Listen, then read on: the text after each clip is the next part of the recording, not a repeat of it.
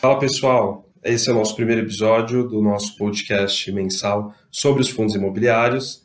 Meu nome é Arion Camargo e nesse episódio eu recebo o nosso head da área imobiliária, Alessandro Vedrossi. Tudo bem, Alessandro? Tudo bem.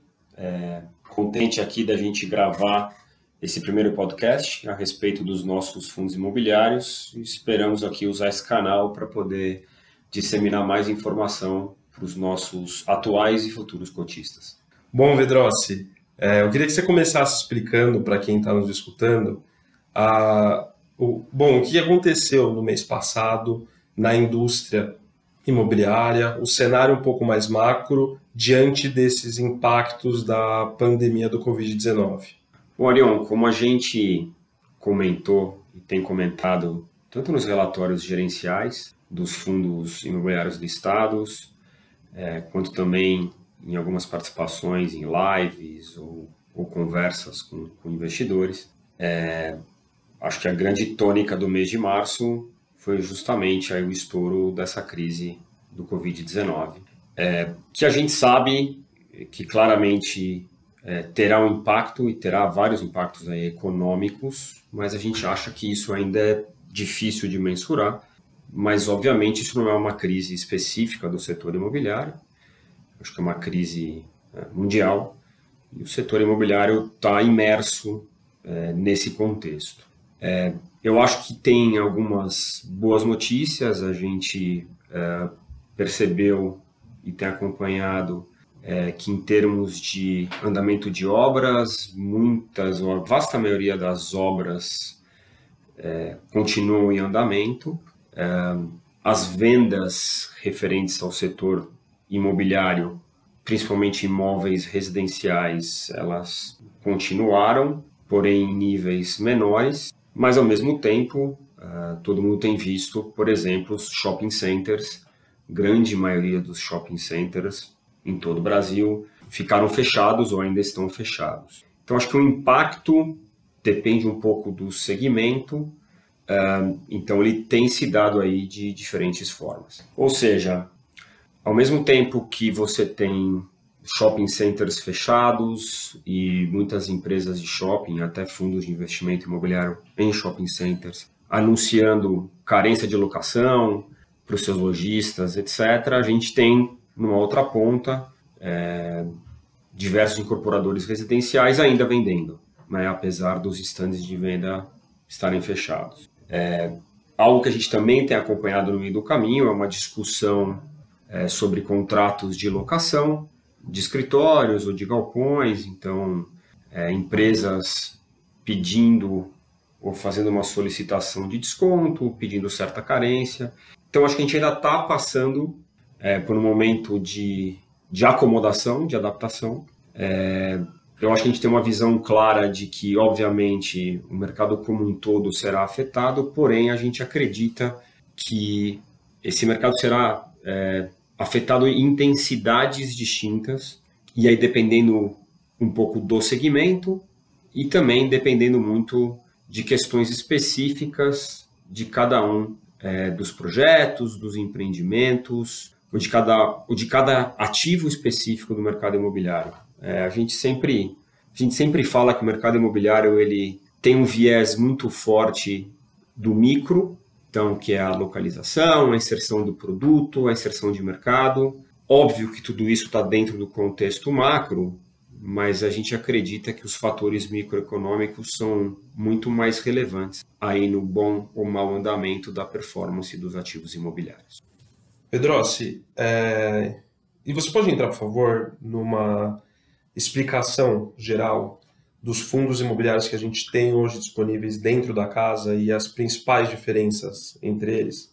Bom, basicamente, dentro da nossa estratégia imobiliária, na Valora, nós temos atualmente cinco fundos de investimento, dos quais três são fundos imobiliários e dois uh, são FDICs, onde basicamente tudo o que a gente faz dentro deles é crédito privado a gente tem um FDIC, que a gente faz financiamento à construção residencial, e os demais fundos uh, a gente faz investimento em CRIs, que são certificados de recebíveis imobiliários. Dentro desses fundos, aquele que o investidor em geral tem acesso são os nossos fundos que estão listados na bolsa, que o primeiro deles é o Valora RE3 FI, com o ticker VGIR11 ou VGIR11, e outro é um fundo novo que começou agora nesse mês de março, que é o Valora CRI Índice de Preço Fundo de Investimento Imobiliário, que tem o ticker VGIP11 ou VGIP11. Ambos fundos, VGIR e VGIP, têm como objetivo investimento em CRIs. A diferença é que o VGIR é um fundo indexado a CDI, então ele tem como objetivo entregar uma rentabilidade de CDI mais spread, e o VGIP, na verdade, é um fundo cuja indexação são índices de preço, portanto, a expectativa de rentabilidade e distribuição de rendimentos dentro do VGIP, na verdade, é inflação mais é, um spread. Legal, Vedrossi. Então agora ficou mais claro para quem está nos escutando. Você pode entrar, por favor, na composição do primeiro fundo que você comentou, o VEGIR? Bom, basicamente o VEGIR, é, final de março, é, nós tínhamos aí posição em 33 é, diferentes CRIs. O fundo estava mais de 90% alocado em CRIs. Né? A gente tem uma estratégia de buscar operar com o mínimo de caixa possível dentro dos nossos fundos imobiliários. Mais de 93% dos papéis eram indexados em CDI, então isso também sempre fez parte da estratégia do Vegir desde o início, já que a gente se comprometeu a fazer um fundo CDI+, então a gente sempre deu preferência a investir em papéis que fossem indexados em CDI. É, duration médio aí desses ativos é pouco abaixo de três anos até. Então, assim, um fundo, como é um fundo indexado em CDI, a gente tem papéis um pouco mais curtos do que a característica natural dos CRIs, que normalmente são mais longos. E a gente também tinha aí uma concentração no mercado residencial. Na verdade, a gente tem tudo dentro, acho que todos os setores dentro do Vegir. A gente tem residencial, tem escritório, tem shopping, uh, tem pulverizado, uh, tem operações de build-to-suit, de BTS mas a gente sim tem uma concentração grande no mercado residencial, que eu acho que é um mercado bastante pulverizado. É, essa concentração, eu acho que é uma concentração neste momento aí, nesta crise, eu, eu, eu chamo de defensiva.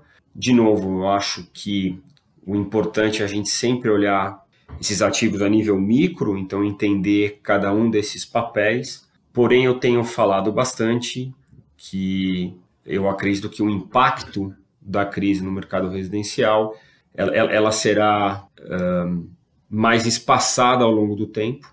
Então é óbvio que a gente deve esperar inadimplência maior no setor, você deve esperar vendas menores, porém eu acho que esse impacto vai ser muito mais diluído ao longo do tempo. Portanto, a gente não deve esperar um impacto como, por exemplo, a gente tem acompanhado no setor de shopping, que do dia para a noite a receita no shopping, por exemplo, de aluguéis ela cessou.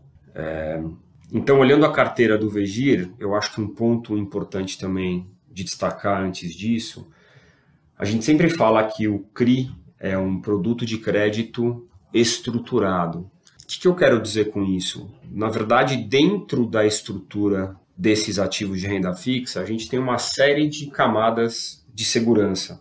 Desde você ter por exemplo, que a gente chama de over collateral, ou, na verdade, excesso de geração de fluxo de caixa, mês a mês, como você tem a garantia de um credor, você tem fundo de reserva, uh, além, obviamente, de você ter, do ponto de vista de garantia de saldo devedor, aí relações de 1,5 a, a 3, por exemplo. É, então, eu acho que uma coisa é a gente discutir um impacto lá na ponta, no ativo, e outra coisa é a gente discutir um potencial impacto no CRI. E como a gente já disse aí no nosso relatório gerencial referente a março, neste momento é, a gente não tem qualquer expectativa de impacto nos papéis uh, que hoje estão no fundo.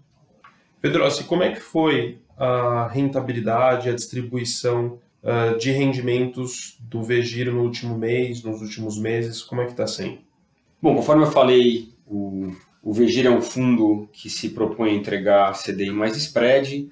Mês de março, a distribuição por cota foi de 53 centavos, o que seria equivalente, se você usar uma cota base no valor de 100 reais, isso seria equivalente a CDI mais 2,21% ao ano. Se você pegar os últimos 12 meses, a distribuição acumulada foi de R$ 8,18, o que, novamente, com base em uma cota de R$ reais, seria o equivalente a CDI mais 2,87. A realidade é que o Vegir, desde o início, acho que no primeiro, primeiro mês a gente distribuiu um pouquinho acima de CDI, Uh, mas logo a partir do terceiro mês, eu acho que a gente já passou o CDI mais 2 e desde então a gente nunca distribuiu abaixo do equivalente a CDI mais 2 no mês a mês. Uh, e eu diria para você que o que, que a gente enxerga normalmente é uma distribuição, vai, ao redor CDI mais 2, CDI mais 3, que é basicamente o que a gente tem